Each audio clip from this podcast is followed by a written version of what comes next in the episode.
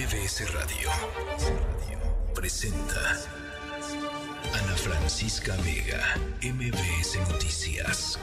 Comenzamos.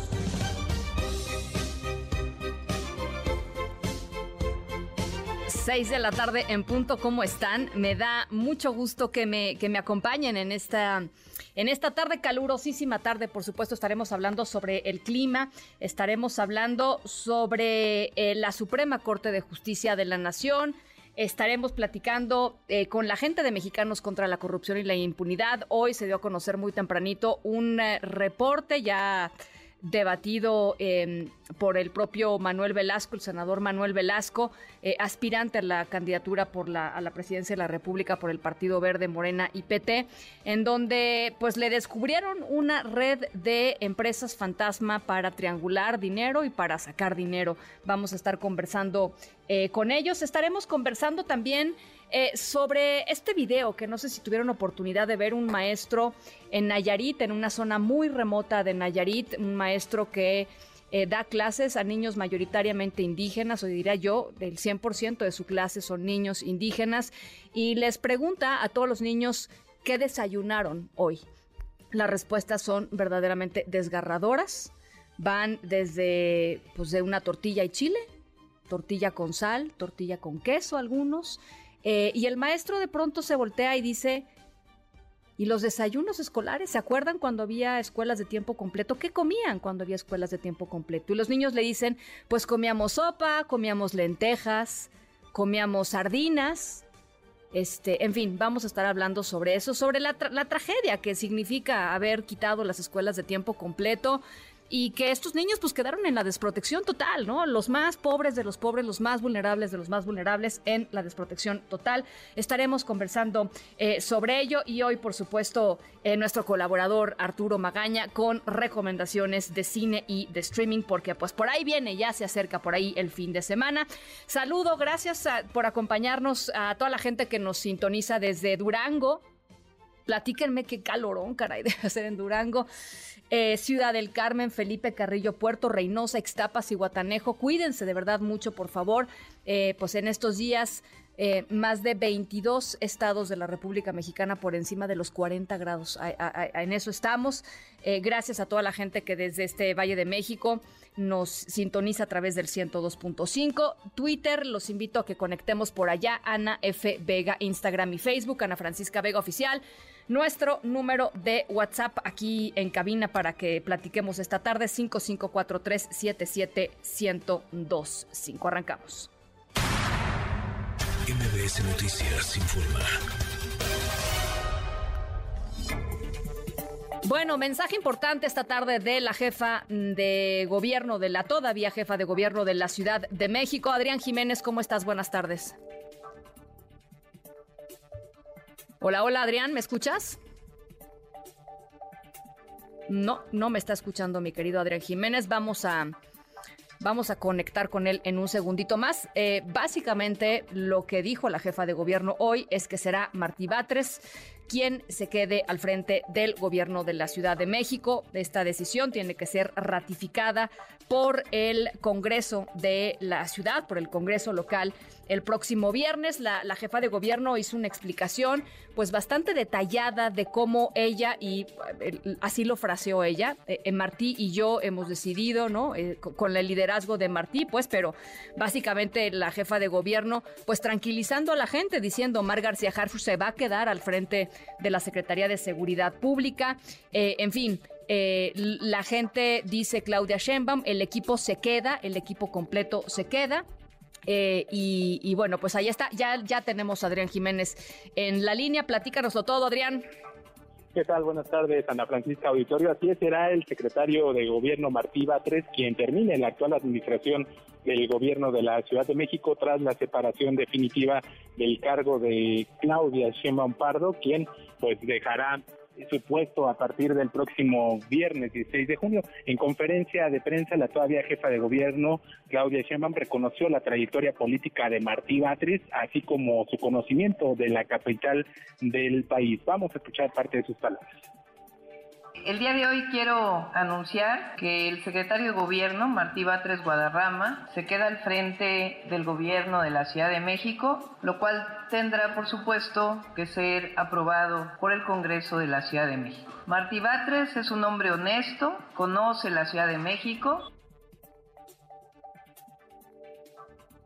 El secretario de Gobierno Martí Batres sobre las aspiraciones que tenía para eh, competir por la capital del país en 2024, pues dijo que se trata de, una, de un cuadro disciplinado y que se trata de contribuir a esta transformación del país y que está conforme con lo anunciado. Sheinbaum Pardo agregó en esa conferencia, en la que también estuvo el secretario de Seguridad eh, Omar García Harfuch y la secretaria de Finanzas Lucelena González, que el gabinete se queda como está actualmente, aunque dijo que habrá tareas especiales para algunos de los secretarios. Vamos a escuchar. Pues me voy con muy satisfecha porque eh, creo que hemos hecho muchas obras y acciones, programas, derechos nuevos en la ciudad que no existían. Eh, así voy a hacer mi discurso el día de mañana. ¿Cómo encontramos la ciudad y cómo la estamos dejando? Y comentar que, bueno, cuáles fueron estas eh, tareas especiales para algunos de los secretarios. En el caso del titular de la Secretaría de Seguridad Ciudadana, Omar García Harfuch, estará a cargo de todas las labores de seguridad y construcción de la paz y él será el encargado de coordinar los gabinetes de seguridad junto con Martí Batres. La secretaria de Finanzas, Lucelena González, será la encargada de las tareas técnicas del gobierno, toda vez que ella está al tanto de las obras públicas que se desarrollan y este dijo la jefa de gobierno, trae toda la película de cómo se llevan a cabo todos los contratos. El secretario de Obras, Jesús Esteba, estará al frente para llevar a buen puerto todas las obras en desarrollo, como el reforzamiento de la línea 2 del metro, la modernización de la línea 1, así como la rehabilitación de la terminal 2 del Aeropuerto Internacional de la Ciudad de México, entre otras. Pues esto es parte de lo que se dijo en esta conferencia de prensa que pues hace unos cuestión de cinco minutos va va terminando, Ana Francisca. Bueno, por supuesto, estamos al pendiente, es la decisión que tomó la jefa de gobierno, Claudia Sheinbaum. Gracias, Adrián. mañana es entonces este, pues, especie de corte de caja que va a hacer eh, la jefa de gobierno. Sí, el día de mañana a las 4 de la tarde en el Monumento a la Revolución y hay que esperar que pues esta decisión que toma la jefa de gobierno Claudia Sheinbaum respecto al secretario de gobierno Martí Batres, quien terminará su periodo, pues eh, sea ratificada por el Congreso el próximo viernes. Está, están citando a sesión extraordinaria para analizar pues, todo este tema. Pero bueno, eh, tiene mayoría Morena y sus aliados, así es que Martí Batres será el próximo jefe de gobierno. No, no, no parece haber ahí mayor discusión. Sí, parece que no. De hecho, ayer en la Junta de, eh, de, Coordinación Política y hoy en la sesión de la Comisión Permanente, pues parece que hay un acuerdo eh, para dar luz verde a esta propuesta de la jefa de gobierno. Bueno, pues ahí está. Gracias, Adrián. Buenas tardes. Un abrazo. Por cierto, la oposición muy enojada con respecto al evento de mañana de Claudia Sheinbaum allá en el Monumento a la Revolución, porque dicen que ya no nada más venían adelantados, sino que ya se recontraadelantaron, que va a ser su primer eh, acto, digamos, proselitista en esta cosa que le llaman aspirantes a ser coordinadores de los comités de la cuarta transformación, ¿no? Este, o sea, básicamente precandidatos. Pero bueno, la oposición dice esto va a ser un acto anticipado de campaña eh, y bueno, pues muy, muy enojados. Eh, vamos a ver cómo le sale el evento mañana a Claudia Sheinbaum. Seguramente va a atiborrar el Monumento a la Revolución. Ya lo estaremos, por supuesto, conversando, conversando por acá. Y bueno, la ola de calor, caray. A ver, eh, Hoy miércoles 22 de los 32 estados del país esperan temperaturas o ya han llegado a temperaturas mayores de 40 grados de acuerdo con el Servicio Meteorológico Nacional. Aquí en la Ciudad de México hay alerta amarilla y alerta naranja con temperaturas cercanas a los 33 grados centígrados, además de que había una alerta pues súper específica con relación a la radiación ultravioleta que estaba altísima, creo que el nivel era de 11, que es de veras muy muy muy alto. Así es que cosas complicadas aquí en la Ciudad de México. Alberto Zamora, ¿cómo estás? Buenas tardes. ¿Qué tal, Ana Francisca? Buenas tardes. Así es, el Servicio Meteorológico Nacional informa que va a continuar esta tercera onda de calor, generando ambiente caluroso a muy caluroso en gran parte de la República Mexicana. Las temperaturas superiores se han alcanzado sobre todo en Sinaloa, Coahuila, Nuevo León y Tamaulipas, temperaturas superiores a los 45 grados, en tanto que se han ubicado el termómetro entre 40 y 45 grados en al menos 18 entidades, Sonora, Nayarit, Jalisco, Colima, Michoacán, Guerrero, Morelos, Oaxaca, Chiapas, Chihuahua, Durango, Zacatecas, San Luis Potosí, Hidalgo, Veracruz, Tabasco, Campeche y Yucatán. De acuerdo con el Servicio Meteorológico Nacional, esta tercera onda de calor ha cumplido al menos 13 días y ha sido una de las más largas que se han registrado hasta el momento. Se espera que dure al menos cuatro días, aunque podría durar hasta seis días más.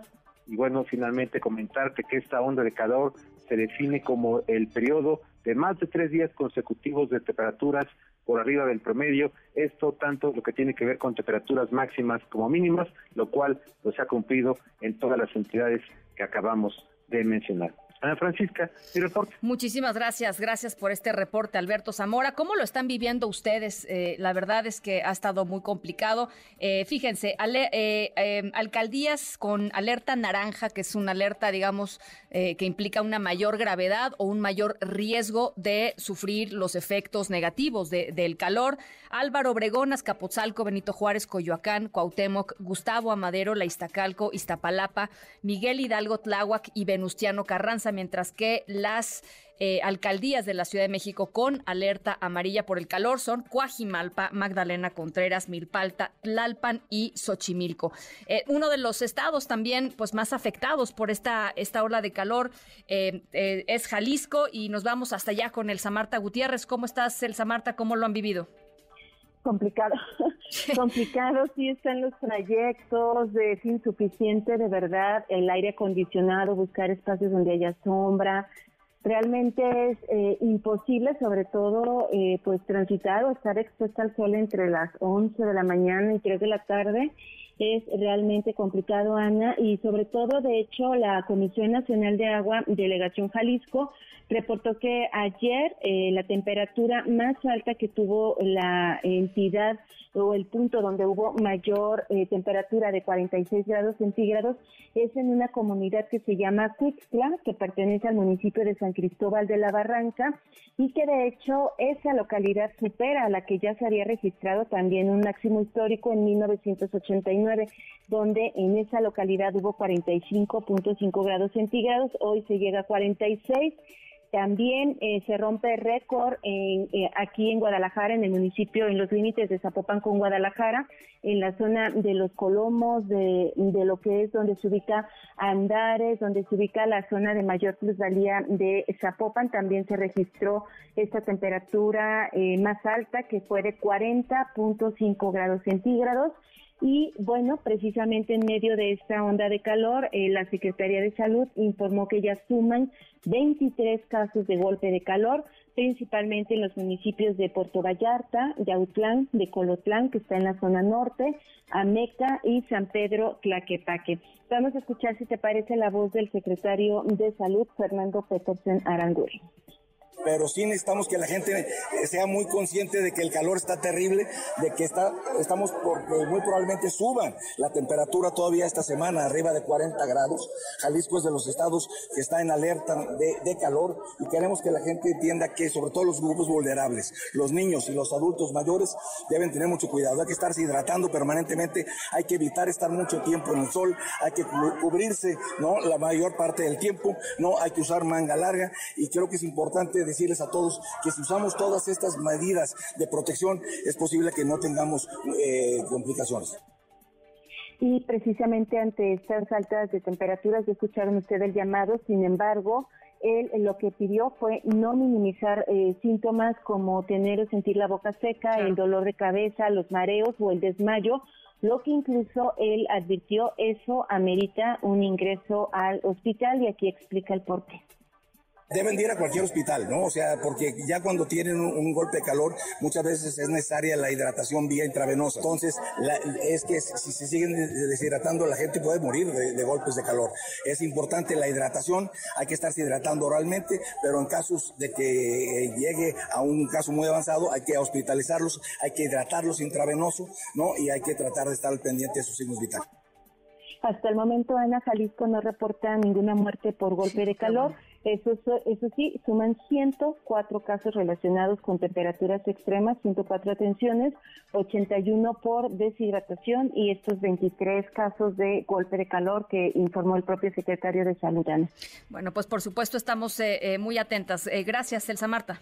Al pendiente, buenas tardes. Muy buenas tardes y nada más hacer la recapitulación. son al menos seis las personas que han muerto por este tema de las altas eh, temperaturas en el país.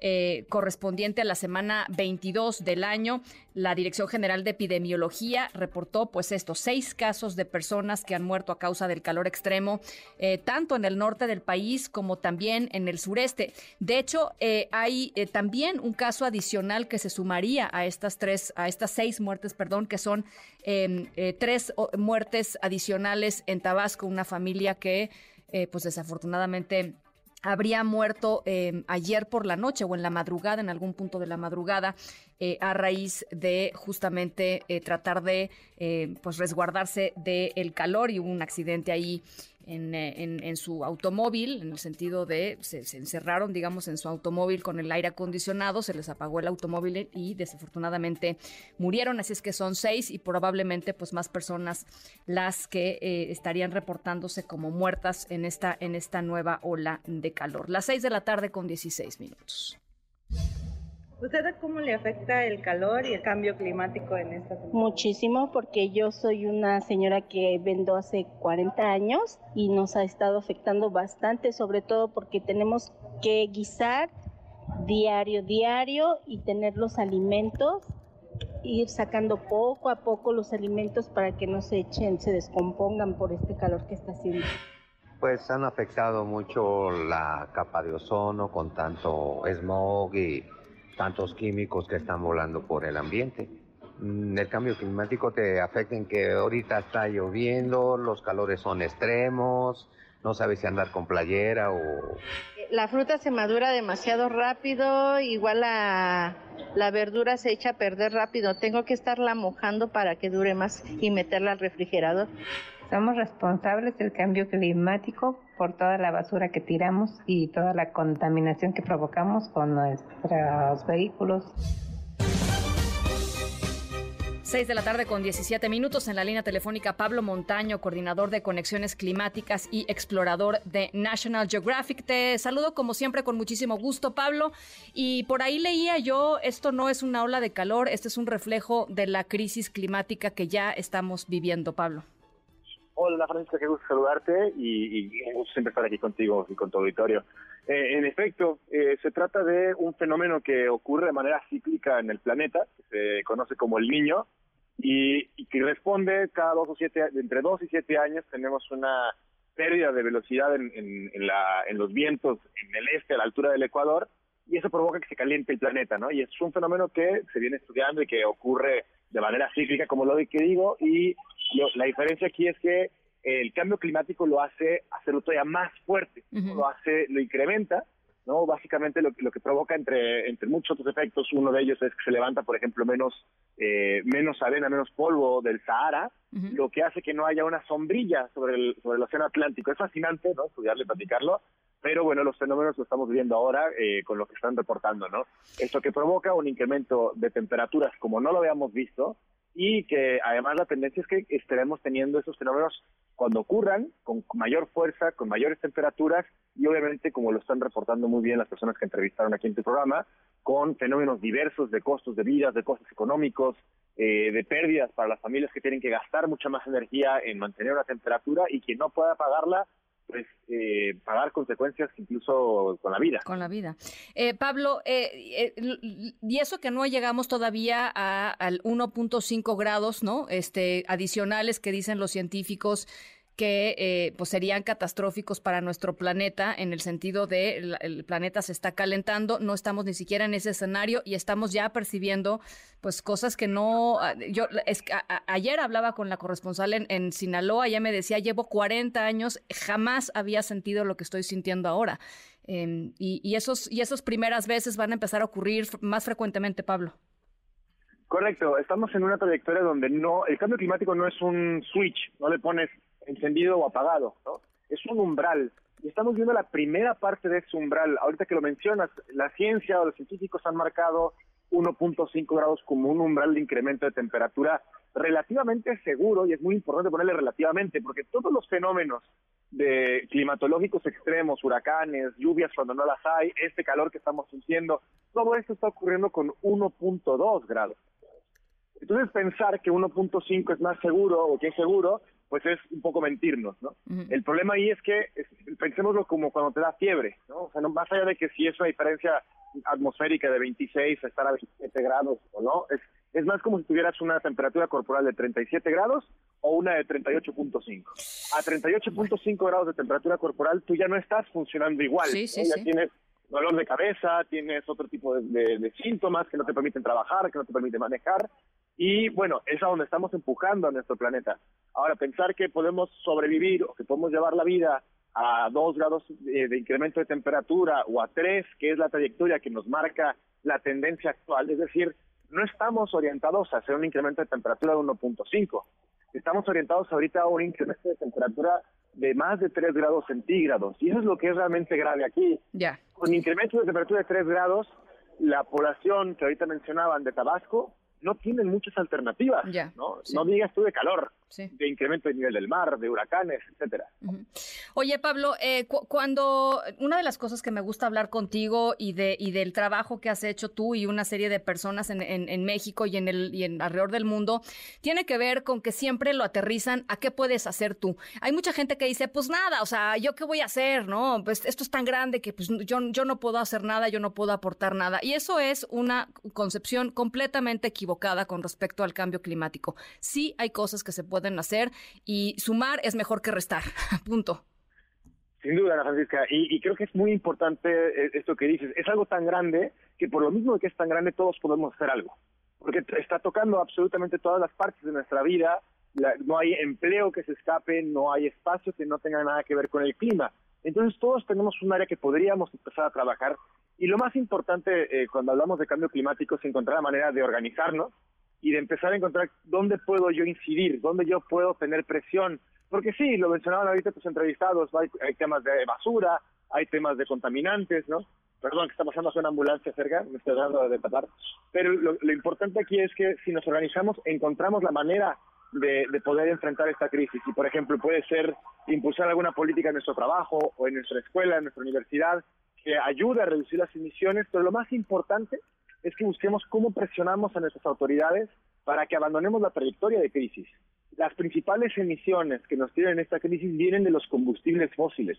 Si no abandonamos los combustibles fósiles lo antes posible, y por lo antes posible lo digo 10, 20 años, estamos hablando de una trayectoria de máximo unos 8 años para abandonarlos, estaremos en graves problemas. Entonces, no podemos dar concesiones a ninguna autoridad para continuar eh, ampliando la infraestructura fósil de nuestro país, porque es una condena en este momento. Bueno, pues ahí está. eh, teníamos ganas de platicar contigo. Pablo, te agradezco muchísimo estos minutos y felicidades por este reconocimiento de National Geographic. Muchísimas gracias, Ana Francisca, y siempre es un gusto también estar contigo. Te mando un abrazo, Pablo Montaño. Ustedes lo conocen ya re bien, platica con nosotros muy seguido aquí en el programa justamente sobre este tema, sobre temas ambientales, las 6 con 23. Se aprueba con 23 votos el dictamen que fue leído anteriormente en lo general. Y al no existir algún diputado que haya presentado alguna reserva, entonces es aprobado en lo general y en lo particular el dictamen que contiene la iniciativa de reforma a diversos artículos del Código Civil para el Estado de Nuevo León, por lo que solicito a la Secretaría elaborar el decreto correspondiente y girar los avisos de rigor. Enterada, Presidenta. Felicidades a todos.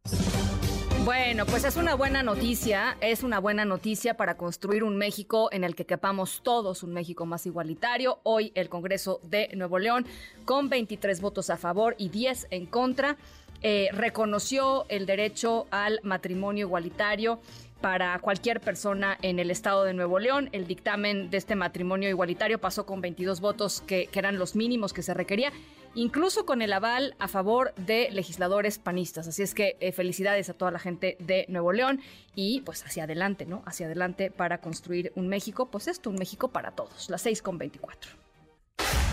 Ana Francisca Vega, NMBS Noticias. I started a joke. which started the whole world But I didn't see that the joke was on me. Oh no. I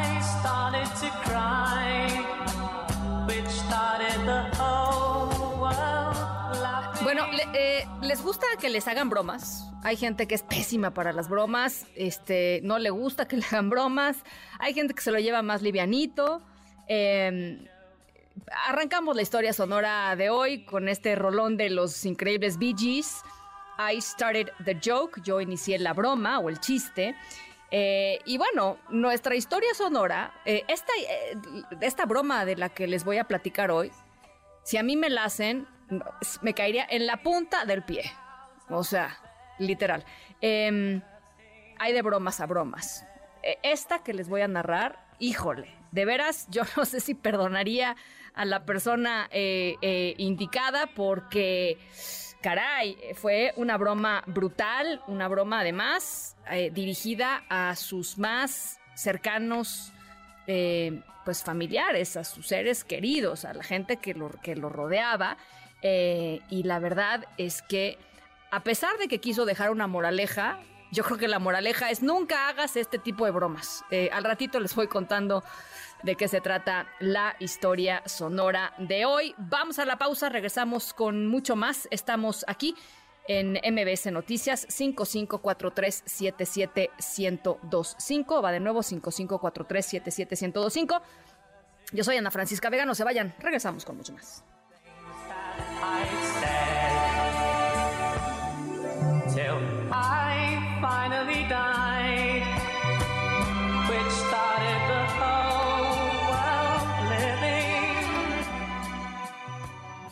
En un momento regresamos.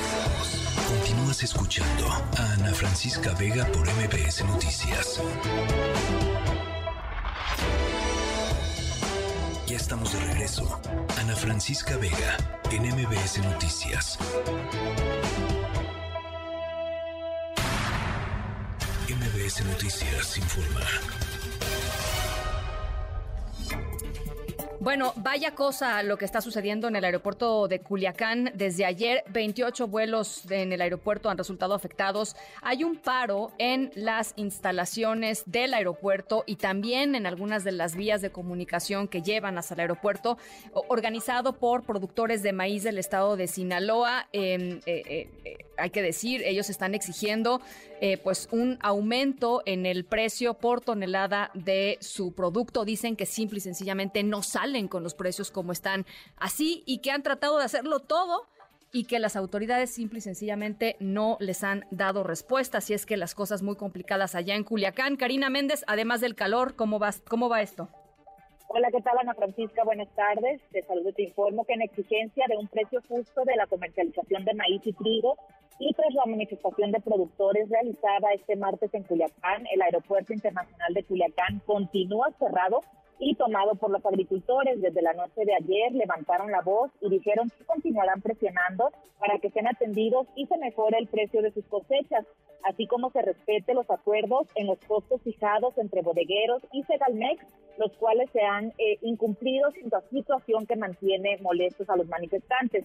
Actualmente el grupo de productores se mantiene a las afueras del Aeropuerto Internacional de Culiacán, lo cual ha provo- provocado la cancelación de decenas de vuelos, eh, afectando a más de 4 mil eh, pasajeros. Además han provocado que diversas personas se hayan quedado varados en la terminal aeroportuaria. Ante esto, eh, Ana Francisca, te comento que el gobernador Rubén Rocha Moya hizo un llamado a los productores agrícolas que mantienen tomado el aeropuerto a que liberen las instalaciones y permitan que se reanuden las actividades y ofreció atenderlos y canalizar sus inquietudes ante el gobierno federal, pero es importante que se reanuden los vuelos porque hay una afectación a terceras personas.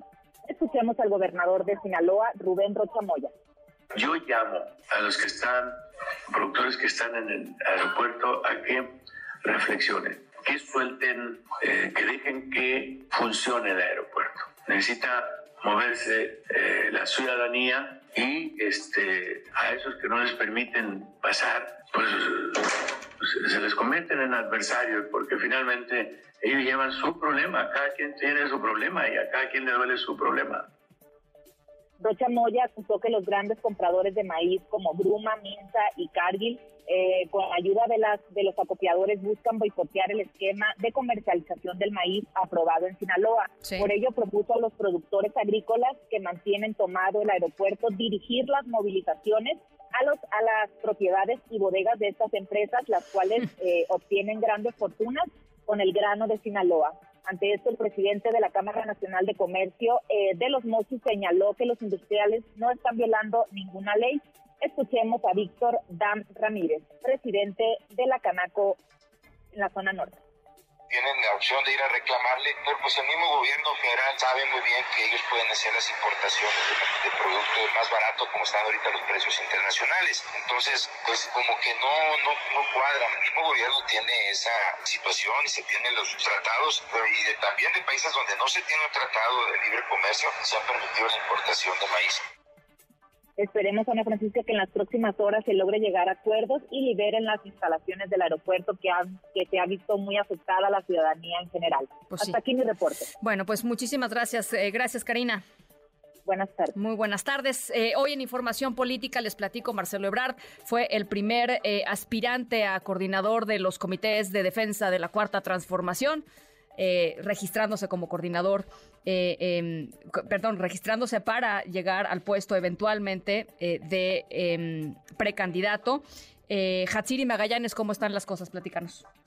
Así es, ¿qué tal Ana? Buena tarde. Marcelo Ebrard presentó este miércoles de forma oficial su registro como aspirante a la candidatura para la presidencia ante la Comisión Nacional de Elecciones de Morena. El ex titular de Relaciones Exteriores es el primero justamente de las cuatro corcholatas en formalizar su aspiración a este cargo y para dicho fin el día de hoy entregó la documentación requerida, entre estas su propuesta de dos encuestas y también así como su comprobante de renuncia al cargo público. Acompañado de su esposa Rosalinda Bueso, el ex canciller se comprometió a dar continuidad al legado de la cuarta transformación y también aseguró que respaldará y respetará los resultados, además de apoyar a quien resulte el coordinador de los comités de defensa de la cuarta transformación. Escuchemos.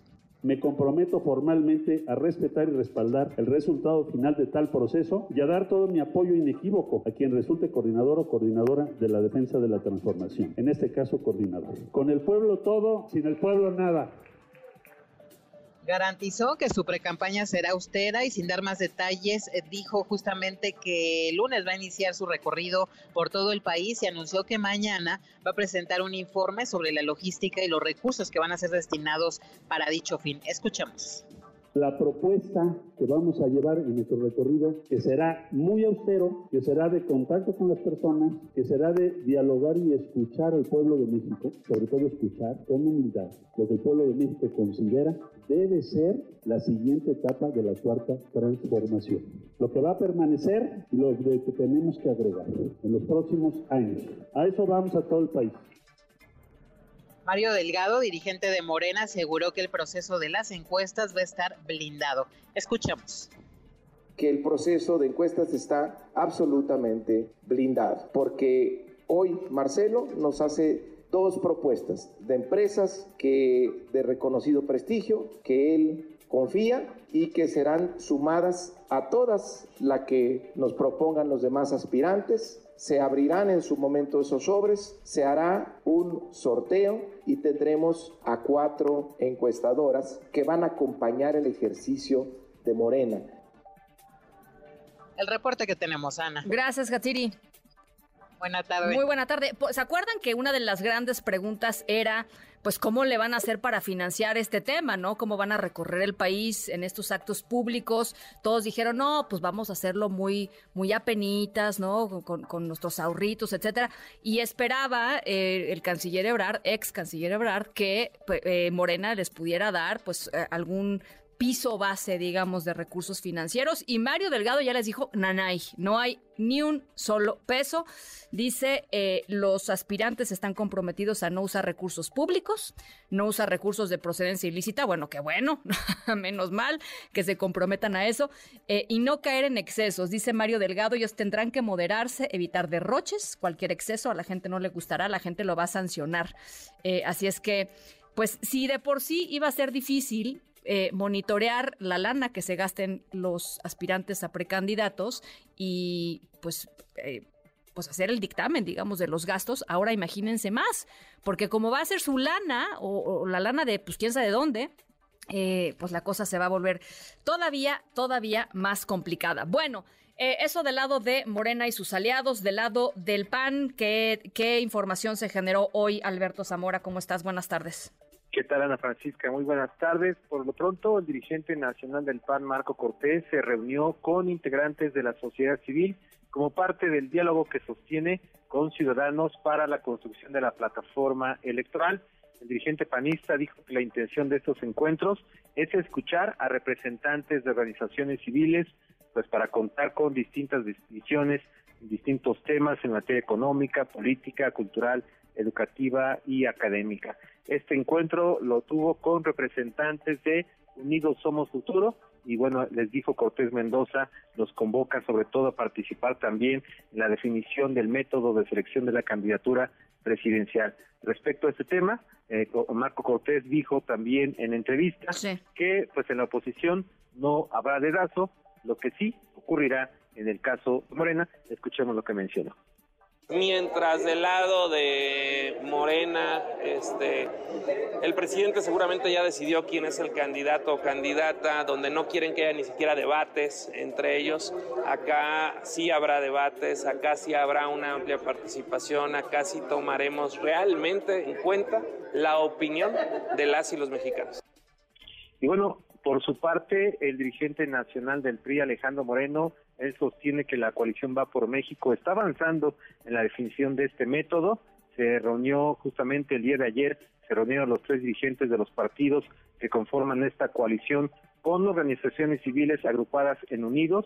Y bueno, el dirigente del PRI ratifica que las fuerzas políticas en la alianza van a definir este proceso junto con la participación de la ciudadanía. Mencionaste que en este encuentro que se realizó en la sede del PRD, además de Moreno Cárdenas, estuvo Marco Cortés, el, dirige- el dirigente del PAN, y el líder del PRD, Jesús Zambrano, así como integrantes de organizaciones civiles. Ana Francisca, mi reporte. Muchísimas gracias, Alberto.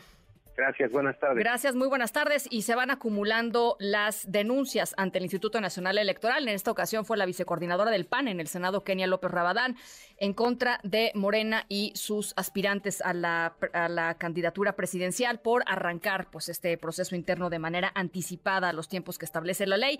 Así es que ya hay varias, varias de Movimiento Ciudadano, por supuesto el PRD y en esta ocasión el Partido Acción Nacional vía las acciones de la senadora Kenia López Rabadán. Y hoy en Información del Mundo, ¿qué nos tienes, Álvaro Morales?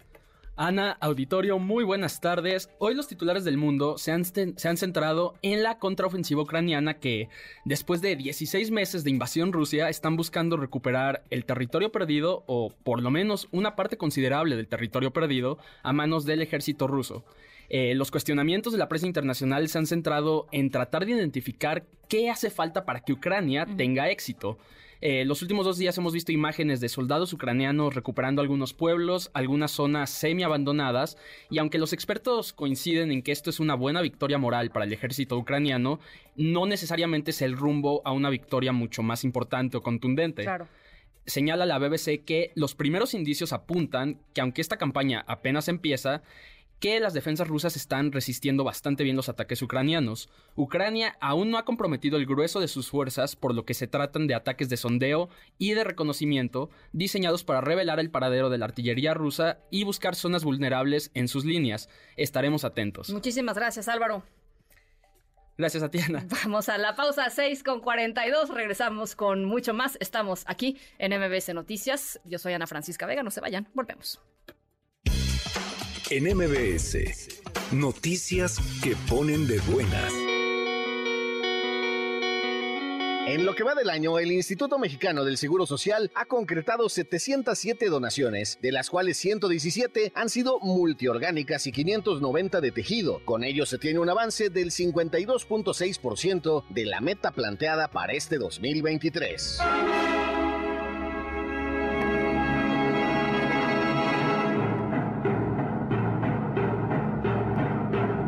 Este día, pero en diferentes años, se dieron casos que ejemplifican lo que en su momento fue la carrera espacial. Primero, en 1967, los Estados Unidos lanzan la sonda Mariner 5 y después, en 1975, la Unión Soviética lanza Venera 10, ambas con la misión de explorar Venus. Un cumpleaños para los fans de la música ochentera. Hoy cumple 61 años de edad el músico y cantante Boy George, líder de la banda Culture Club. Para MBS Noticias, Javier Bravo.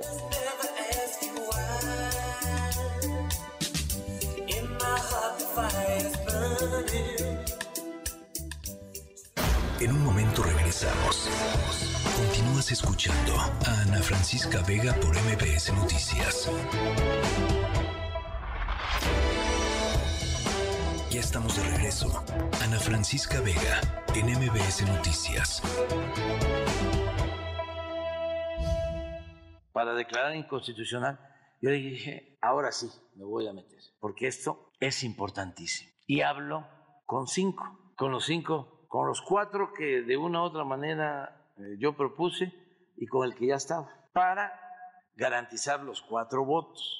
Entonces, si hablo con cinco, uno por uno, no saben lo que me costó. Me costó porque ya venían actuando mal, ya habían demostrado ser chuecos. Pero esto vale que hable yo con ellos para explicarles la importancia que tiene. Y hablé con los cinco.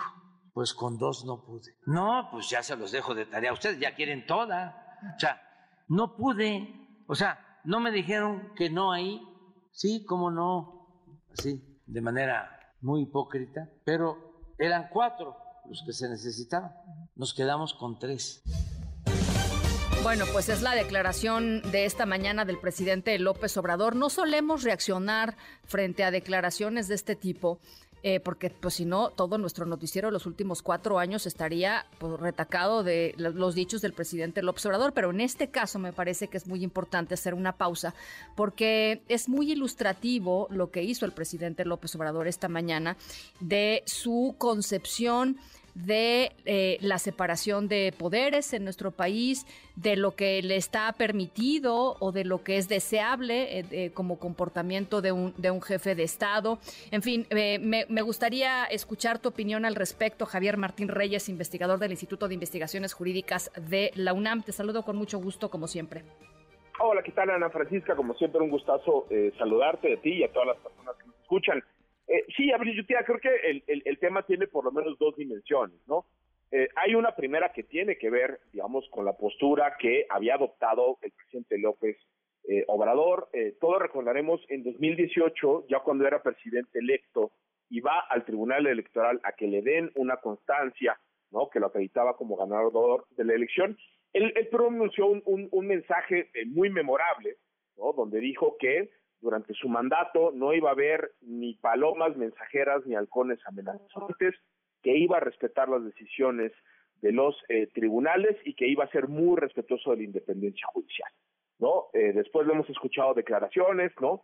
Recordaremos justamente en todo este tema de Guardia Nacional, donde incluso le había dado instrucciones eh, a su gabinete, a sus funcionarios, para que ni le tomaran las llamadas, ¿no? Este, a, a las y los ministros. En reiteradas ocasiones ha dicho ¿no? Que en su mandato ellos se pueden dar incluso el lujo o que pueden tener la arrogancia de ser eh, libres.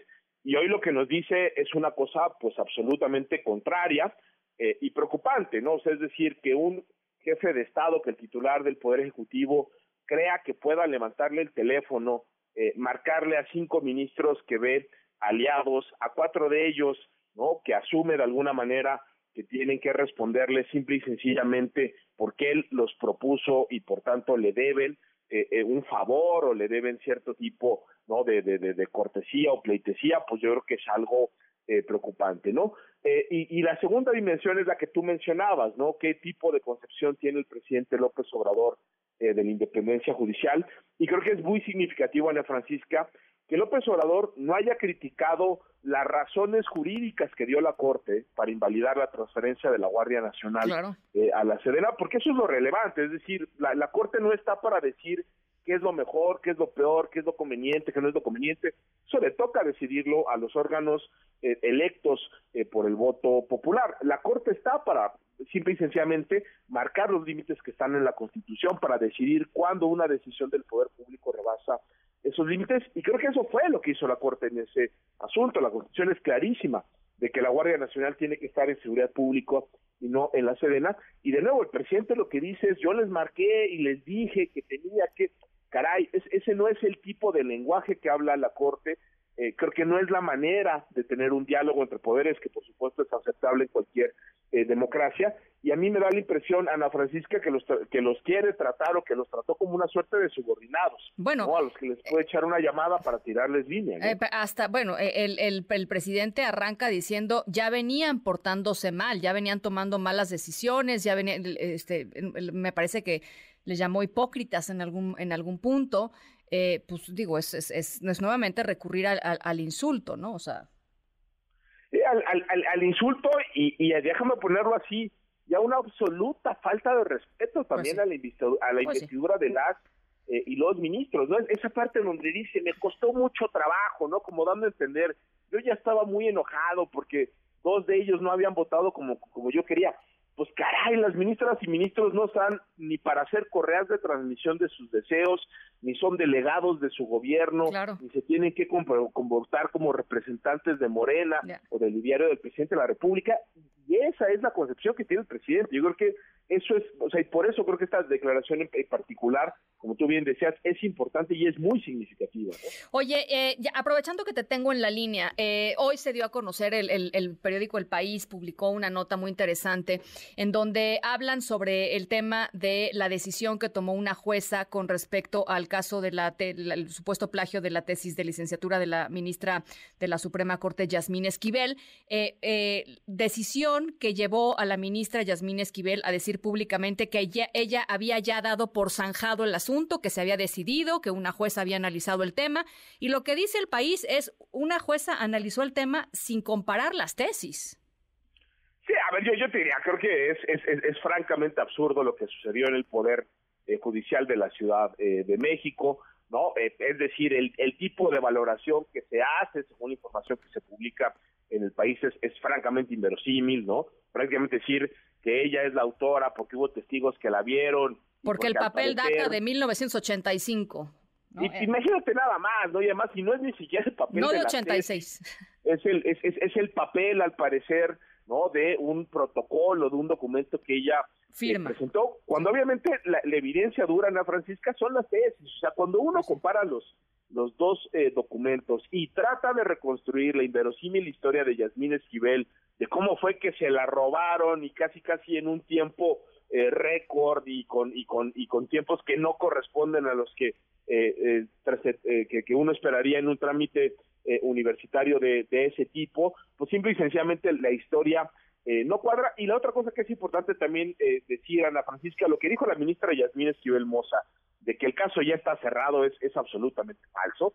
Esta es una sentencia del ámbito local, del ámbito civil, en un pleito, al parecer esta es una demanda que presenta ella en contra del Garulices Báez, y el resultado de esa sentencia, incluso si no fue impugnada eh, a tiempo, de ninguna manera condiciona un procedimiento de otra naturaleza seguida ante otras eh, instancias. Lo que está haciendo la UNAM en este momento es simple y sencillamente un procedimiento de honestidad académica, no de posibles faltas a los principios eh, universitarios y creo que en el momento que se revoquen esas medidas cautelares que impiden que en este momento el Comité Universitario de Ética se pronuncie, creo que lo que veremos es un dictamen, eh, espero, muy sólido, que creo que pues confirmará lo que ya todos de alguna manera sabemos, porque ahí está la evidencia, y es que la que plagió la tesis pues fue Yasmín Esquivel Moza, ¿no? Bueno, pues ya lo, ya lo estaremos conversando en su momento. Tenía ganas de, de de platicar contigo sobre estos dos asuntos. Muchísimas gracias, como siempre, Javier Martín. No, hombre, para el contrario, Ana Francisca, un abrazo fuerte. Y igualmente, las 6.55, te- temporada de destapes, ¿no? Eh, Zoe Robledo, director general del IMSS, eh, ha dicho esta tarde que buscará la candidatura eh, a la gubernatura de Chiapas, uno de la- las nueve gubernaturas que se estarán eh, pues llevando a competencia el año que entra en 2024. Eh, vamos a escucharlo. Tenemos el audio de Zoe Robledo. Vamos a escucharlo, ¿les parece? Hola, muy buenas tardes, amigas y amigos. Voy rumbo a la Secretaría de Economía, pero antes, un anuncio.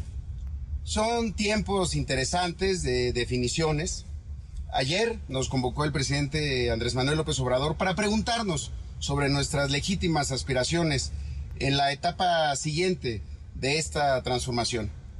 Y esta vez, como en otras ocasiones, como todas las veces, los promotores del rumor, los mismos que me veían en la ciudad, en la Segovia, en cualquier otro lugar, se volvieron a equivocar. Yo les digo, ya quisieran. Ayer, hoy y siempre, mi rumbo es el porvenir. Mi opción es el pueblo y mi destino es Chiapas. Ándele, pues. Soy uno de los ocho Bueno, de los que ahí el presidente habló Em, hoy por la mañana. Zoe Robledo. eh, lanzándose al gobierno de Chiapas. Se suma ya a Alejandro Armenta, el senador Alejandro Armenta, que dijo hace algunas horas, me parece, que iba por el gobierno de Puebla, que ya viene también haciendo campaña hace no sé cuánto tiempo. Pero bueno, a otras cosas. Ana Francisca Vega, en MBS Noticias. Vive. Está vivo. Está vivo. Sí, sí, está vivo. Está vivo. Está vivo. Sí. Está vivo. Vive. Está vivo. Bueno, estamos escuchando la que es probablemente eh, la escena más famosa de la película de Frankenstein, inspirada en la novela clásica de horror de Mary Shelley, sobre pues este eh, científico que eh, trae a la vida a un monstruo gracias a la ciencia. Eh, la escena en la que el doctor Frankenstein, pues esto, ¿no? Eh, empieza a ver que Frankenstein está vivo y entonces grita, está vivo, está vivo, está vivo. Bueno, nuestra historia sonora vamos a platicar sobre un suceso que dejó a un grupo muy grande de, personas. diciendo algo parecido a- al doctor Frankenstein. La diferencia es que Frankenstein lo dijo con evidente alegría. Los participantes de nuestra historia sonora sin duda tendrán una mezcla eh, muy importante de emociones. eh, llamémosla así, una, una mezcla más diversa. Me gusta, la, me gusta la, eh, el, el adjetivo. Em, vamos a la pausa, regresamos con mucho más. Estamos aquí en MBS Noticias. Yo soy Ana Francisca Vega, no se vayan, volvemos. Está vivo. Está vivo. Vive. Está vivo. Está vivo. Sí. En un momento regresamos. Continúas escuchando a Ana Francisca Vega por MBS Noticias.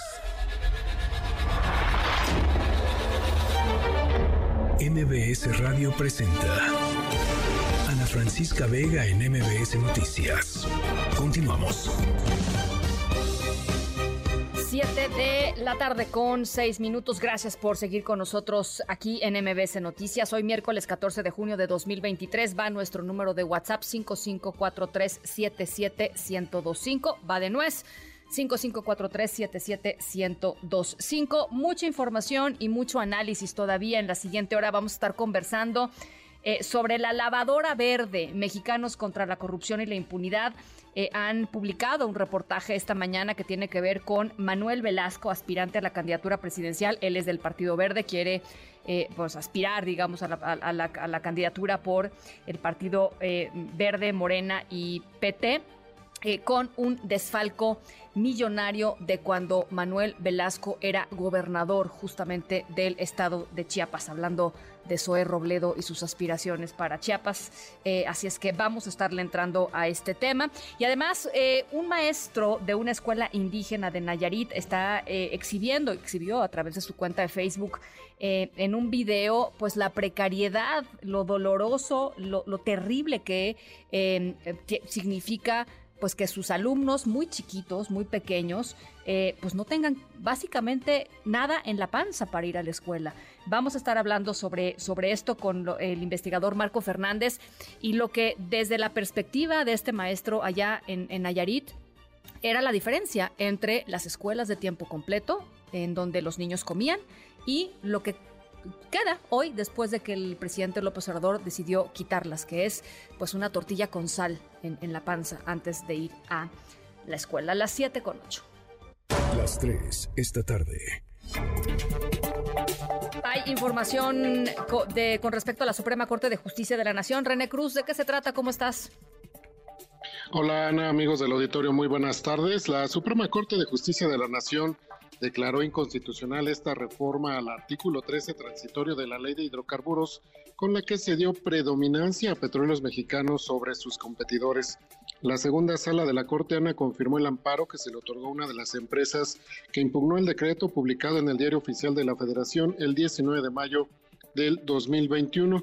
Esta sentencia tiene efectos generales, motivo por el cual protege a todas las empresas de dicho sector, además de que se ordena que prevalezcan las medidas impuestas a Pemex desde 2014, mismas que impiden que esté por encima de la competencia. La mayoría de los ministros consideraron que el Congreso de la Unión invadió facultades de la Comisión Reguladora de Energía al momento de eh, aprobar estas reformas. Eh, cabe mencionar, Ana, que en el 2021 es decir, un día después de que entró en vigor esta reforma, los jueces en materia administrativa especializados en competencia económica, Rodrigo de la Pesa eh, y Juan Pablo Gómez Fierro, frenaron su aplicación al conceder suspensiones y posteriormente los amparos. Los juzgadores estimaron que con eliminación repentina de la regulación asimétrica se corre el riesgo de que las empresas productivas del Estado establezcan tarifas u otras condiciones excesivas, incluso en los mercados en los que aún tienen poder dominante, lo que también podría dar lugar al desplazamiento de sus competidores. Ana, el reporte que tengo. Muchas gracias, René. Muy buenas tardes. Gracias, buenas tardes. Y regresamos hasta Jalisco, en donde eh, se dio a conocer pues una información verdaderamente trágica eh, por parte del colectivo Madres Buscadoras de Jalisco. Elsa Marta Gutiérrez, nuevamente te saludo con gusto.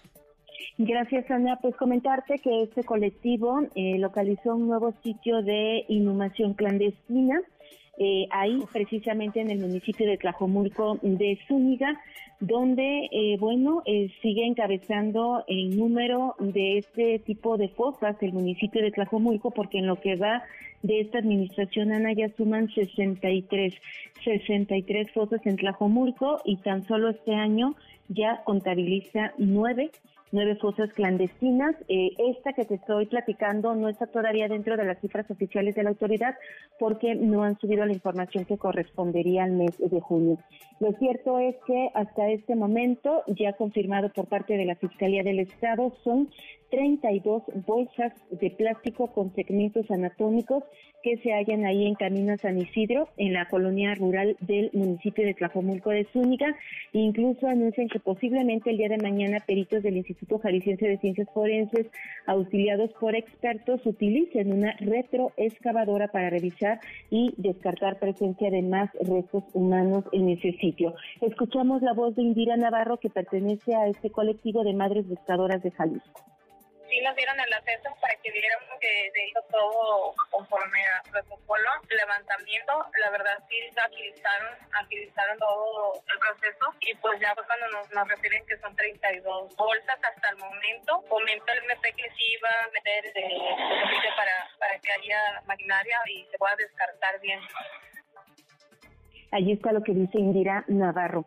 Ella eh, platicó desde el día de ayer que ellos llegaron a este punto entre las 3 y 4 de la tarde hasta las 7.45 de la noche de ayer. Llega la policía de Tlajomulco, luego llegan los peritos y lo que les sorprendió es que ese lugar donde hoy están trabajando nuevamente las autoridades, ellas ya lo habían denunciado hace un par de semanas ya lo habían reportado, ellas quedaron, pues se quedaron con la idea de que la autoridad sí había intervenido, pero resulta que nunca eh, pues hicieron un trabajo exhaustivo, no buscaron bien, regresan y hasta hoy ya se están contabilizando otras 32. En el primer momento la fiscalía dijo que solamente se había hallado una bolsa, hoy ya están recuperando 32. Eh, Indira Navarro dice que tienen decenas de puntos para intervenir, pero no tienen eh, el apoyo suficiente, Ana, ni de por parte de la autoridad, ni tampoco los medios materiales, porque, por ejemplo, hoy se estuvieron moviendo en un vehículo que les prestó una persona voluntaria que pidió permiso en el trabajo y que ellos eh, deciden eh, acompañar a las madres buscadoras. Aquí parte de lo que nos narró. Pues lamentablemente que más quisiéramos tener la posibilidad, porque ahorita se nos dificulta ya que ni vehículo tenemos. Hay un compañero que es voluntario y nos dedica un día de su trabajo para podernos trasladar. Hacemos una búsqueda a la semana con nuestros propios recursos. Eso es lo que es la limitante, porque si metemos un oficio a lo que es la comisión de búsqueda, nos lo dan como al mes y con nosotros ya con nuestros propios recursos llevamos cuatro búsquedas que están haciendo este colectivo de madres buscadoras de Jalisco, que en su momento fueron asesorados por madres buscadoras de Sonora para buscar en campo eh, restos humanos o a sus desaparecidos. Así que en lo que va del año aquí en Jalisco, Ana, suman 12 fosas y 9 en Tlajomulco. Ay, qué horror, qué horror. Bueno, pues ahí está. Muchísimas gracias por este reporte, Elsa Marta. Al pendiente, buenas noches. Gracias, muy buenas noches. Y no sé si sabían, probablemente no, por la cifra que les voy a dar a continuación, pero hoy es el Día Internacional del Donante de Sangre. Eh, y les digo que no, porque en México solamente el 8% de todas las donaciones de sangre que se hacen, se hacen de manera altruista. Es decir, no es de que, pues es que mi tía necesita sangre y entonces voy. No, gente que simple y sencillamente dice, llega a un banco de sangre y dice, quiero donar, no sé a quién, no sé a quién le va a tocar. Eh, la cifra, la verdad, muy bajita con respecto a lo que sucede en otros países. Hatsiri Magallanes, ¿cómo estás? Nuevamente te saludo. ¿Qué tal, Ana? Muy buena tarde nuevamente. Pues bueno, con el objetivo de crear conciencia sobre la necesidad de un suministro de sangre seguro y estable y también reconocer a los donantes voluntarios por su papel de salvavidas en el cuidado de los pacientes, la Cruz Roja Mexicana llamó este día a sumar a donadores de forma voluntaria. En el Día Mundial del Donante de Sangre, José Antonio Monroy, quien es director general de la Cruz Roja Mexicana, destacaba precisamente que en México solo el 8% de la población es donante de sangre, una cifra que dice muy preocupante. Vamos a escuchar algo de lo que dijo. Solo el 8% de las personas donan de forma voluntaria. Es decir, es el porcentaje de personas que sin obligación y sin ningún vínculo personal o social tienen la capacidad de donar. De ahí la importancia de, promover la donación altruista de sangre. Hoy en día es necesario que como sociedad nos unamos, que empresas, escuelas, gobiernos e instituciones promovamos la cultura de ayudar a otros con la donación de sangre, ya que esta es imprescindible para vivir y es utilizada para distintos pacientes, tratamientos con cáncer, mujeres embarazadas con complicaciones, cirugías mayores, algo en lo que la institución estamos muy acostumbrados a ver, politraumatizados, accidentes viales, entre otras cosas. Y bueno, tras alertar sobre este déficit de donantes, Monroe recordó que una sola donación pues puede salvar hasta tres vidas adultas y seis de niños, por lo que llama justamente a las empresas, a las instituciones y a la sociedad en general a donar sangre de manera voluntaria. Escuchemos nuevamente. Hoy nos queremos comprometer, no solo a ellos, sino a todos los que nos ven y nos acompañan, para que también nos convirtamos en donadores recurrentes. Fomentar en cada uno de nosotros y en nuestras familias el verdadero el verdadero valor de compartir y de ser generosos, ya que cada donación de sangre puede salvar la vida de al menos tres personas o incluso la de seis niños. Quisiera compartir con ustedes un dato abrumador y que también dimensiona el impacto del evento que tenemos el día de hoy. Aproximadamente cada tres segundos en el mundo alguien necesita sangre y una de cada dos personas va a necesitar sangre alguna vez en su vida. Hoy, en nuestro país, y todos seguramente lo hemos vivido alguna vez, las familias viven un diacrucis constante para buscar donadores y cubrir su necesidad inmediata. Bueno, finalmente se destacó en este evento que se busca abrir 20 bancos más de sangre y 60 células móviles en los próximos cinco años, así como lograr, pues bueno, 500 mil donaciones para cambiar este panorama de la donación aquí en México. El reporte que tenemos, Ana. Muchas gracias, Hats. Gracias. De las 7 con 17. Vamos a la pausa. Regresamos con mucho más. Estamos aquí en MBS Noticias. Yo soy Ana Francisca Vega. No se vayan. Volvemos. En un momento regresamos. Continúas escuchando a Ana Francisca Vega por MPS Noticias. Continúas escuchando a Ana Francisca Vega por MPS Noticias. Este tipo de desvíos fueron muy frecuentes durante el gobierno de Velasco, durante el cual se documentaron pagos por al menos 2.420 millones de pesos a empresas fantasma, entre ellas algunas ligadas a la estafa maestra. De hecho, González Romo también estuvo involucrado en la estafa maestra, pues otra de sus empresas, denominada Terrenos, Casas y Desempeños, fue utilizada para dispersar fondos públicos federales. Esta empresa tenía sus instalaciones en una casa ubicada en Mérida, Yucatán. Manuel Velasco no solo obtuvo el perdón a los multimillonarios desvíos, Además, logró colarse como una de las corcholatas. Bueno, Manuel Velasco, aspirante a la candidatura presidencial del Partido Verde Morena y PT a la presidencia de la República, fue vinculado a presuntos pagos millonarios a un proveedor fantasma. Eh, estas empresas que bien conocemos desde la estafa maestra y antes, eh, y acusado de comprar votos en 400 pesos. Esto de acuerdo con la lavadora verde, es una investigación presentada eh, hoy tempranito por la mañana por Mexicanos contra la Corrupción y la Impunidad. Eh, platícanos, Vanessa Cisneros, periodista de investigación de esta institución, cómo fueron tejiendo esta historia. Te saludo con mucho gusto, Vanessa. Hola, ¿qué tal? Muy buenas noches para ti, para tu auditorio. Claro, eh, les comento. el día de hoy publicamos esta investigación eh, donde revelamos que durante el gobierno de Manuel Velasco en Chiapas se pagaron miles de millones de pesos a una serie de empresas fantasma. Una de ellas, como mencionabas, es propiedad de un presunto compravotos del Partido Verde que fue grabado en video comprando votos para las elecciones de 2015. Eh, nosotras pudimos encontrar, mi compañera Valeria Durán y yo pudimos encontrar un video donde esta persona, este compravotos, está eh, pues haciendo los pagos en, días antes de las elecciones del 2015 en, en Chiapas. Eh, pagaba eh, 400 pesos por cada voto, según lo que eh, pudimos ver en el video. Eh, bueno, también hay que recordar que Manuel Velasco renunció la semana pasada a su cargo como senador con el Partido Verde para eh, contender por, eh, posiblemente contender como una de los que le llaman las corcholatas, este, como precandidato a la presidencia del 2024 con Morena. Bueno, algunos de los pagos que el gobierno de Chiapas hizo a 15 empresas fantasma eh, fueron por parte del área de comunicación de, del gobierno de Manuel Velasco. Sí y esto coincide precisamente con el momento en el que David León, quien colaboraba en este gobierno justo como asesor de comunicación, con los videos que dio a conocer que grabó en 2015, donde se le puede ver a él dándole dinero, sobres de dinero. Los sobres los famosos sobres amarillos, ¿no, Vanessa? Los famosos sobres amarillos que le entregó al hermano de Andrés Manuel López Obrador, tío López Obrador. Esto, bueno, él, él en su momento eh, comentó que estos sobres que estaba entregando con dinero era fueron para apoyar el movimiento político del ahora presidente.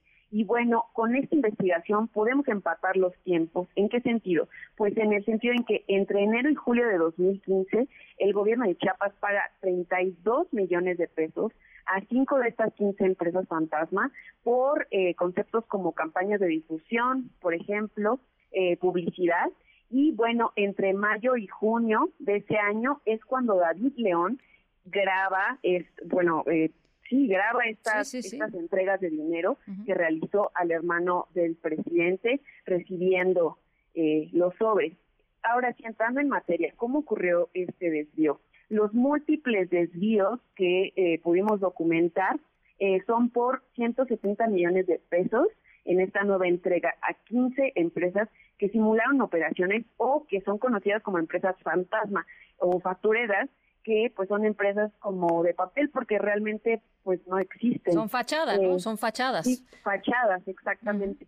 eh, y eh, de estas 15 compañías encontramos que dos de estas están vinculadas directamente con dos eh, compañías o transfirieron dinero a dos compañías que son precisamente de ese compravotos que sea este, pagando eh, cuatro, a 400 pesos el voto en las elecciones del 2015 en Chiapas. Un botón de muestra, por ejemplo, de esta trama es que la compañía distribuidora comercial y servicios BCSE facturó 2.5 millones de pesos el 15 de julio del 2015. Y cuatro, tan solo cuatro días después, su accionista Gustavo González Romo fue acusado ante las autoridades electorales de Chiapas por comprar votos en las elecciones justo de 2015, ¿no? Eh, lo que llama la atención de estas compañías, de este presunto compravotos, es que, por ejemplo, una de ellas a la que acudimos, eh, pues fue fundada en Mérida, en una casa humilde de una señora que aún ni siquiera termina de pagarla porque la sacó con un crédito de Infonavit y bueno, esta persona le renta eh, la casa a manera de oficinas y eh, pues ahí hacen ponen este domicilio como el domicilio fiscal de una de las empresas. Otra más, por ejemplo, eh, encontramos que está en Tuxtla Gutiérrez y que está domiciliada en un grupo de alcohólicos anónimos y que este grupo de alcohólicos, alcohólicos anónimos comparte dirección con un taller mecánico, ¿no? Caray, híjole.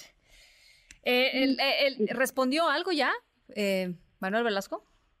Directamente no nos ha contestado las peticiones de entrevista que le realizamos desde la semana pasada, pero en su cuenta de Twitter podemos ver pues alusión al reportaje, aunque directamente no, no contesta.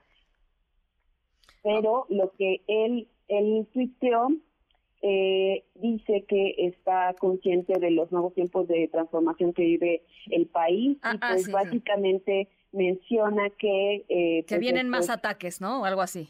lo menciona como si fuera un, un ataque. Él, él dice, entendemos que los ataques contra nosotros se incrementarán una vez que nos registremos en la contienda por la coordinación de la defensa de la 4T. Pero como tal no, no nos arroba.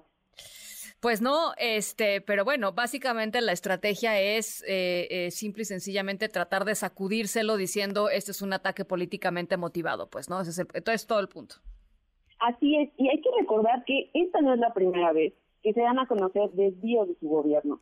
Eh, nosotros, en Mexicanos contra la Corrupción, habíamos docu- documentado en 2021 que justo ya habían, eh, pues en la estafa maestra, perdón, en la estafa verde número uno, se realizaron desvíos de eh, 566 millones de pesos y eh, bueno, más lo que se ha sumado con los reportes de la auditoría de la federación y lo que el sitio Animal Político ya había publicado. Si ponemos todo este dinero, eh, más lo que hoy revelamos en una bolsita, esta bolsita nos da más de 2.400 millones de pesos desviados hasta 2018.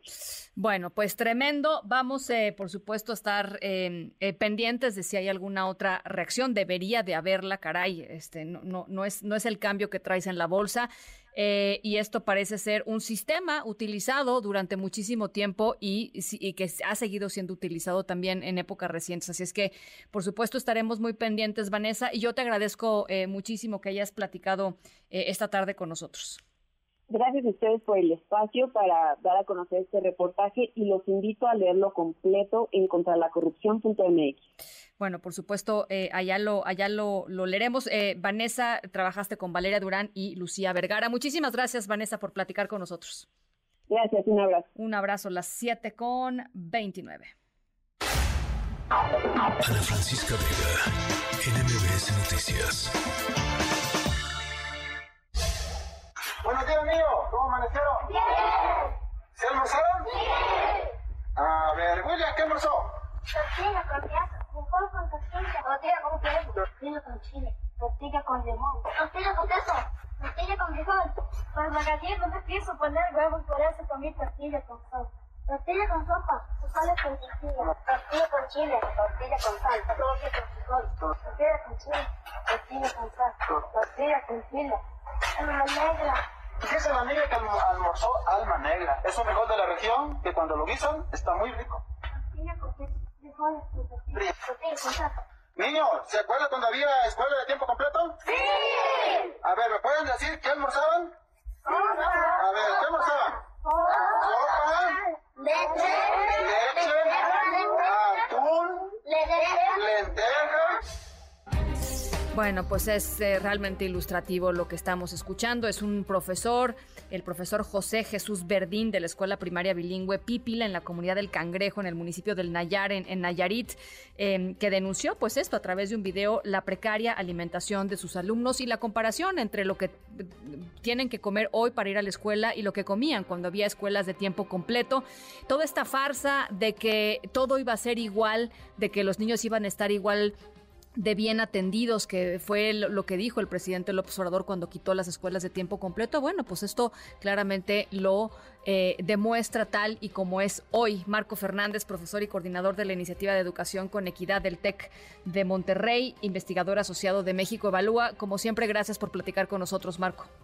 Muchas gracias este, por el espacio y pues sí, lamentablemente este testimonio eh, pues es un retrato más pues de las consecuencias negativas de haber cancelado estos planteles de las escuelas de tiempo completo, en donde un número importante de, alumnos eh, recibían, además de tener horas adicionales de, clase, pues recibían eh, en un universo de 1.600.000 mil estudiantes eh, la alimentación a través de desayunos y lonches escolares, y se prometió cuando empezó la, la controversia de esta decisión de, del gobierno del presidente López Obrador, que no, que no nos preocupáramos porque a través de la escuela, eh, de la escuela nuestra, que es este programa que originalmente supuestamente se va para infraestructura educativa, también se iban a mantener las escuelas de tiempo completo, cosa que es falso, eh, cosa que, que no ocurrió porque pues el dinero asignado no alcanza para reparar escuelas, eh, pagar los complementos salariales a los profesores, era más de un millón, pero más, de 134 mil 638 docentes que participaban en las escuelas de tiempo completo. Oye, pero déjame hacer una, una, una pequeño paréntesis aquí, eh, para que la gente que nos está escuchando se dé una idea del extra que recibían los maestros, pues el extra era entre 1.900 y 2.200 pesos mensuales, ¿no? O sea... Sí, o eh, sea, era un, un complemento salarial importante y que en su momento las más de 25.200 escuelas que participaban en el programa en su conjunto estaban beneficiando a un universo de 3.583.000 estudiantes, un número muy importante de estudiantes. Vino la cancelación y en su momento 10 estados dijeron que iban a mantener las escuelas de tiempo completo o al menos algún número de ellas este independientemente del gobierno federal. Así es. Entre ellos la Ciudad de México, ¿no? Entre ellos la Ciudad de México. Exacto, la Ciudad de México. Eh, lo cierto es que pues, de los 10, no los 10 las mantuvieron. Eh, sabemos que, por ejemplo, Querétaro o eh, el gobierno de Nuevo León, el gobierno de Jalisco, sí mantuvieron las escuelas de de tiempo completo. ¿Todas? Otros, eh, no, no todas, sino un subconjunto de las que tenían eh, anteriormente, eh, sí las mantuvieron, las están financiando con sus propios recursos, y otros estados, incluyendo justo el de Nayarit, eh, Sinaloa, Chiapas, Oaxaca, pues dijeron, ¿saben qué? No tenemos dinero y pues ni modo no hay escuelas de tiempo completo. Y, hay que decir, algunos de los estados que mencionas, pues son los estados más pobres, en donde la educación es, es eh, digamos, los índices educativos constantemente son los últimos lugares, ¿no? Chiapas, Oaxaca, eh, en fin, e, es una verdadera tragedia. Es una tragedia, porque además, para quien nos está escuchando, eh, muchas veces asumimos de manera equivocada que pues cualquier chico que, que va a la escuela eh, pues va alimentado bien y, va a poder aprender. Esa necesidad básica no es la realidad, lamentablemente, de un número importante de chicas, de chicos, eh, de familias de menores ingresos que veían en las escuelas de tiempo completo esta oportunidad de recibir alimentación eh, a través de estos desayunos y lonches escolares. Y esto además importa porque hay mucha investigación que se ha desarrollado que muestra los efectos en el desarrollo, obviamente, de los chicos, de los incluso eh, hay un estudio que se publicó hace eh, como cuatro años en, en esta revista famosa llamada Nature, en donde está hablando la pobreza como, se llama, el, artículo se llama Poverty as a Disease, la pobreza como, una, enfermedad. Y muestra el autor que uno de los problemas de la pobreza es la falta de, de, alimentos, de nutrientes, tiene un impacto eh, negativo en el desarrollo de los cerebros de los chicos, de las chicas y impacta negativamente sus capacidades pues de aprendizaje. Pues Eso implica que cualquier gobierno que dice que primero los pobres, pues tendría que realmente honrar ese compromiso manteniendo programas sociales que atienden justo necesidades tan básicas como la alimentación de los estudiantes de zonas menos favorecidas. Pero no es el caso, y disculpen que sea tan políticamente incorrecto, pero el gobierno que se llena la boca diciendo que no, que estas son críticas neoliberales y que es que antes había corrupción, porque en su momento incluso dijeron es que en las escuelas de tiempo completo había corrupción, pero al igual que ha ocurrido en otras acusaciones similares como los fideicomisos, por ejemplo, o las estancias infantiles, nunca presentaron denuncia alguna ni ante la Fiscalía General de la República o a la Función Pública para investigarla administrativamente. Pues bueno. Y un último punto, perdón, nada más. No, adelante. Es, distribuyen becas, dicen, bueno, pues es que ya estamos distribuyendo becas. El problema es que como no los hicieron enfocados justo al sector más necesitado, también hemos demostrado con los datos que con todo y becas, además se les cayó la, la, eh, eh, la parte de la matrícula, porque justo lo que tendrían que haber hecho es las becas, enfocarlas a las familias que más lo necesitan para poder atender estas necesidades básicas y poder mantenerlos en las escuelas para poder lograr un mejor aprendizaje. Pero hemos platicado a lo largo del sexenio que, con toda franqueza, es evidente que la educación no es una prioridad para el presidente López Obrador. Pero el complemento de esa tragedia es también la responsabilidad de la sociedad que no le ha exigido políticamente a este gobierno que realmente ponga atención en la educación, realmente honre su compromiso con los pobres y ahí están las consecuencias también de nosotros no presionar políticamente ante la indolencia del gobierno federal. Pues totalmente de acuerdo con, con, estos, con estas dos conclusiones. Marco, como siempre, gracias por platicar con nosotros. Gracias por el espacio. Muy buenas noches. 738. Ana Francisca Vega, NMBS Noticias. Oigan, hoy se puso bueno el chisme, sí, es el chisme político, la verdad, eh, porque surgió un video eh, en redes sociales en donde se ve a Claudia Sheinbaum en la convención en el Consejo Nacional de Morena el domingo pasado, eh, muy molesta con el presidente del Consejo de Morena, el gobernador de Sonora, eh, Durazo, reclamándole algo, diciéndole, no, estoy cansada, ya estoy cansada, y algo se, se nota que le está reclamando. Eh, la jefa de gobierno muy molesta. Al lado de la jefa de gobierno, pues estaban el resto de los aspirantes, uno de ellos, eh, Gerardo Fernández Noroña, del Partido del Trabajo, y más lejecitos por ahí, eh, Ricardo Monreal. Y los dos como que no quiere la cosa, como que voltean a ver así de, pues, de qué se están peleando estos dos y qué está pasando. Los dos hay, hay, hay escenas del cuadro de video muy divertidas. Em, y todo el mundo decía, pues, ¿qué tanto fue lo que provocó el enojo? ¿Qué fue lo que provocó el enojo de la jefa de gobierno? Y resulta que, pues, ya, no se pudo quedar con, con esta información eh, Fernández Noroña dentro de sí y decidió compartirla con nosotros. La razón por la cual la jefa de gobierno eh, se estaba enojando y le estaba reclamando fuerte al gobernador de Sonora es esta. Vamos a escuchar.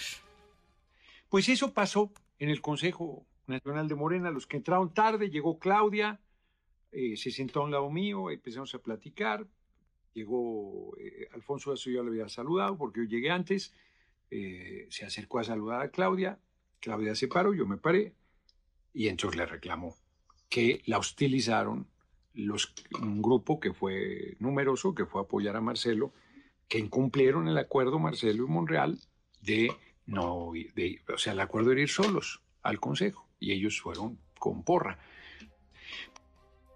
Ahí está el reclamo de la jefa de gobierno, muy dura la jefa de gobierno con, en términos de su expresión corporal, quiero decir. Le dio coraje, pues, que le echaran montón los porristas de Marcelo Ebrard y de Ricardo Monreal. ¿Cuánto les va a durar la armonía a los aspirantes de Morena? No lo sé, no lo sé. Em, porque pues es una, una, lucha como de juego de tronos, punto. Eh, vamos a la pausa. ¿Les parece? Regresamos con mucho más. Arturo Magaña ya está por aquí con recomendaciones de cine y de streaming. Eh, estamos en MBS Noticias 5543771025. Regresamos con más. En un momento regresamos. Continúas escuchando a Ana Francisca Vega por MBS Noticias.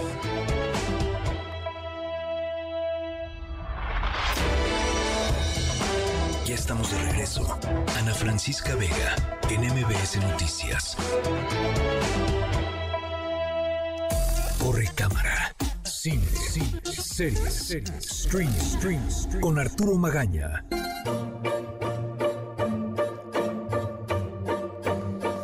Bueno, y además tenemos a Arturo Magaña en cabina. Es in the house. Es, qué emoción. Y además con esta canción que suena mucho, en TikTok últimamente. Me da mucho gusto que estés aquí, Arturo. El gusto es mío, querida Ana. Buenas, buenas noches para ti y para toda la gente que nos escucha. ¿Qué tal el calor? Horrible, horrible, pero pues mira, tenemos que sobrellevarlo porque si no, pues, ¿qué podemos hacer? No, no, no. Yo digo que plantemos un árbol este, y, además de plantar un árbol lo cuidemos, pero eh, sí, definitivamente está tremendo el calor. Eh, y para distraernos un poquito del calor, tú traes unas buenas recomendaciones que de alguna manera, pues sí, nos quitan la mente, de la mente esta cosa espantosa en las noches de qué veo y el calor y todo mal y entonces ya apagas la tele, o sea, ¿no? Pero tú, nos, tú nos vas a dar luz. Y, en el cine hay aire acondicionado. Ah, y en el cine hay aire acondicionado. Y nachos y palomitas. Y, palomitas revueltas, porque la palomita revuelta dulce con salado es la onda. ¿Te gusta así? Sí, sí, me gusta revolver. ¿Cuál es tu sabor favorito? O sea, dulce y salado. ¿Sí? Sí, sí. Hay unas de chetos que a mí me fascinan. Bueno, y hay unas de jalapeños increíbles. Mi gastritis no le encantan, a mí sí, pero las de chetos me hacen estornudar mucho, pero a mí me fascinan. Bueno, si ustedes van al cine y oyen a alguien estornudar sin cesar, puede ser que sea Arturo Magaña comiendo palomitas de chetos, en fin. Es que em, pero bueno, sí, el, cine tiene, tiene aire acondicionado, un, punto a favor. Un punto a favor, además de las buenas historias que hay ahí, como, como las que te voy a platicar hoy. Justo estamos escuchando una canción eh, eh, compuesta por Alexander Splat, el compositor de cabecera de muchos cineastas, uno de ellos Wes Anderson, que está estrenando una nueva película llamada Asteroid City. Una película que, mm, digo, ya sabemos que él es un cineasta que tiene una libertad brutal. Es decir, él ha hecho lo que se le ha dado la gana desde siempre. Y le ha salido muy bien. Eh, claro, y la gente lo ama, yo lo amo, y, y la verdad es que siempre que hay una nueva película de él, ya sabemos lo que nos espera. Es decir, una historia profunda que nos habla de, nos hace reflexionar mucho, que está acompañada de un elenco espectacular. No hay duda de que el, cineasta que tiene en su WhatsApp a todos los, los grandes actores de Hollywood es Wes Anderson y Asteroid City es, es prueba de ello, ¿no? Si yo les empiezo a decir quiénes están en esta película, se nos va a venir el corte y ya no vamos a poder hablar de ella. Lo cierto es que es una historia eh, realmente interesante que a diferencia del resto de la filmografía de Wes Anderson, lo, que él hace es sí plantearnos una reflexión sobre pues los seres humanos, de dónde venimos, dónde estamos, sobre todo a dónde vamos. Pero me parece que a diferencia de otras películas, sí lo hace mucho más melancólica que en otras ocasiones, ah, mucho más profunda. Eh, no por ello deja de ser eh, emotiva y realmente eh, poderosa, ¿no? Estamos hablando no de su mejor película, esa siempre para mí estará o entre el Gran Hotel Budapest o Fantastic Mr. Fox, nunca sé cuál de las dos, creo que ninguna lo sabré, pero, pero la verdad es que a mí me, fascina la forma en la que él... Y tiene una estética divina además, ¿no? O sea, está cuidadoso en todo. Pero a ver, Tom Hanks, Scarlett Johansson, Margot Robin, Jason Schwartzman, este... Ah, Edward Norton, Adrian Brody, que sale ya con él siempre, eh, ¿quién más? Este, por ahí Steve Carell. Eh, Matt Dillon, ¿no? William Dafoe.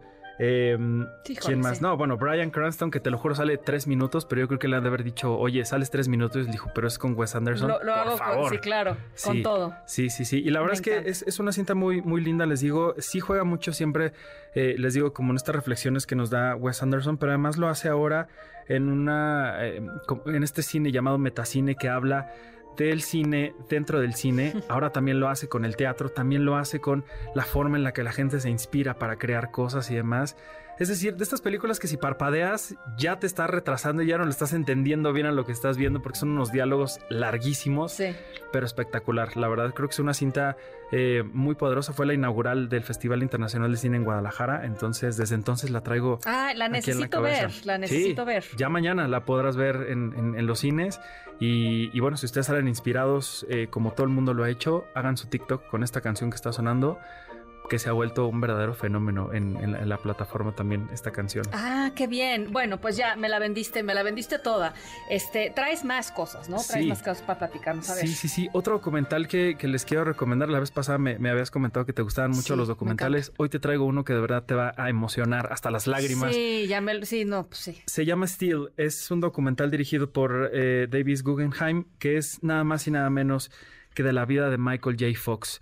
Em, y con ello nos referimos no nada más a este hombre que hemos amado durante años eh, en Volver al Futuro, sino es este hombre que ha luchado contra el, Parkinson, que, ha, luchado contra muchas cosas, pero no por ello ha perdido esta habilidad de ser feliz, esta capacidad de transmitir muchas emociones eh, realmente poderosas a la gente que lo está viendo. Y este documental, a través de su testimonio, a través de su vida, y además con un trabajo de edición espectacular en el que él te está contando algo y la gente a cargo de la edición de esta y de la investigación de este documental encontró una escena y un diálogo de su filmografía en cine y televisión que parece que lo hicieron específicamente para lo que está contando él. Es decir, es brutal y relacionándolo mucho con la, enfermedad que él padece y el título, still en, inglés significa como quedarte quieto. Quedarte quieto. Y es algo que él nos lo dice, yo nunca he sabido cómo estar quieto. Ay, que ya voy a llorar. No, bueno, sí, yo, perdón, pero es que de verdad desde ahí es tan emocionante porque él, narra su, infancia y cómo él corría por todos lados y, lejos de que su familia le dijera, ya estate quieto, era como de, al revés, corre más, haz lo que quieras, llega a donde quieras. Y hoy me parece que es un mensaje muy poderoso el que da, no nada más de, de reflexión sobre esta enfermedad, sino también de inclusión, de aceptación, de cómo él está luchando para, para, salir adelante y cómo él a pesar de todo sigue teniendo esta gran sonrisa, sigue teniendo este corazón que dejó en sus películas, que dejó en sus historias y que hoy sigue teniendo eh, y que nos encanta. Still lo encuentran en Apple TV Plus, es una gran, eh, gran, em, un gran documental que van a poder ver por allá. Estoy seguro que, les va a, encantar. Yo todo lo apunto. Este, oye, y además Michael J. Fox, que, que no se haya quedado encerrado en su enfermedad, eso que dices tú, ¿no? O sea, que haya salido y que siga haciendo lo que puede hacer, ¿no? Y lo que sabe hacer y, lo hace muy bien, me encanta. Así es que, palomita, también lo voy a ver. véanlo, por favor, estoy seguro que, les va a encantar. Y rápidamente te voy a contar eh, un par de ciclos que, que me llaman mucho la atención que están teniendo lugar ahora en el cine Tonalá, aquí en la Ciudad de México y también en la Cineteca Nacional, que tiene que ver con distintas películas sobre la comunidad LGBTIQ que están increíbles, que la que sea que ustedes vean les va a encantar. En la Cineteca Nacional el ciclo está curado por Cine Caníbal, que es una gran distribuidora de cine. Todas las funciones son completamente gratis. Ya empezaron desde el 10 de junio pasado y hasta el 29 de este mes a las 7 y media de la noche en, en el en este foro al aire libre que tiene la Cineteca Nacional. Que es padrísimo. Sí, es increíble, porque les dan ahí hasta un tapete y todo para que se acuesten a ver la, película. ¿Qué, historias van a poder ver eh, en estos días y que les recomiendo muchísimo? 120 latidos por minuto, una película de, de, Robin Campillo que tiene que ver con este movimiento llamado ACT UP, que en los años 90 en Francia luchó literalmente para dar visibilidad a eh, el tema de el SIDA y cómo el gobierno no estaba haciendo absolutamente nada para ayudar a las personas que estaban eh, contagiadas. El otro, eh, la otra película se llama Corazón Borrado del director Joel Edgerton, un gran actor, pero un fantástico director que tiene que ver con el tema de las terapias de conversión. Brutal la película. Y otra que a mí me gusta muchísimo, que se llama Al final bailamos, de Levan Akin, que en Georgia, en Rusia, no en la ciudad, es uno de los países más conservadores, más homofóbicos eh, que hay en el planeta. Aquí un grupo de bailarines, literalmente como lo dice su título, baila para vivir, baila para salir. Eh, adelante. Ese es el ciclo que está en, la Cineteca Nacional, ahí que, curado por Cine Caníbal. Y en Cine Tonala, ustedes van a poder ver desde películas mexicanas muy buenas que les recomiendo mucho, como El Compromiso de las Sombras de Sandra Luz López o Efímera de Luis Mariano García, hasta clásicos imperdibles como Todo sobre mi madre de Pedro. Almodóvar y el lugar, el lugar Sin Límites de Arturo Ripstein, donde van a poder ver a Roberto Cobo como la Manuela, posiblemente el personaje de la comunidad LGBT más icónico que hay en el cine mexicano y verlo en pantalla grande es, es una experiencia que les juro que no, no pueden dejar pasar. Arturo Magaña, gracias por platicar como todos los miércoles con nosotros. Gracias por venir a la cabina, por favor. Yo este feliz. Es, esta es tu casa. Muchas este, gracias. Ojalá te tengamos muy seguido y te siguen en redes, ¿no? ¿Te pueden seguir en redes? Me pueden seguir en arroba Artur HD. Rápidamente tengo boletos para que vayan a una ah, premier la próxima semana. Una película llamada Post Mortem, Fotos del Más Allá. Es una película húngara de terror que les va a encantar. La función es el próximo 21 de junio a las 8 de la noche en Cinépolis Forum Buenavista. Si quieren ustedes un pase doble, escríbanme en cualquiera de mis redes sociales, arroba Artur HD, y por ahí a las primeras 10 personas se, se Ah, buenísimo. Gracias, Arturo. Gracias a ti. Las 7 con 54. Ana Francisca Vega, NMBS Noticias.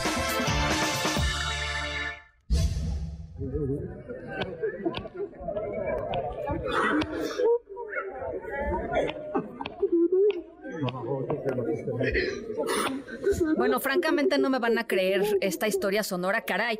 Eh, fíjense, estamos escuchando eh, los sollozos de una familia eh, y a los amigos de un TikToker, un TikToker de origen belga de nombre David Barten, que estaban llorando de felicidad cuando vieron a su amigo completamente sano y salvo.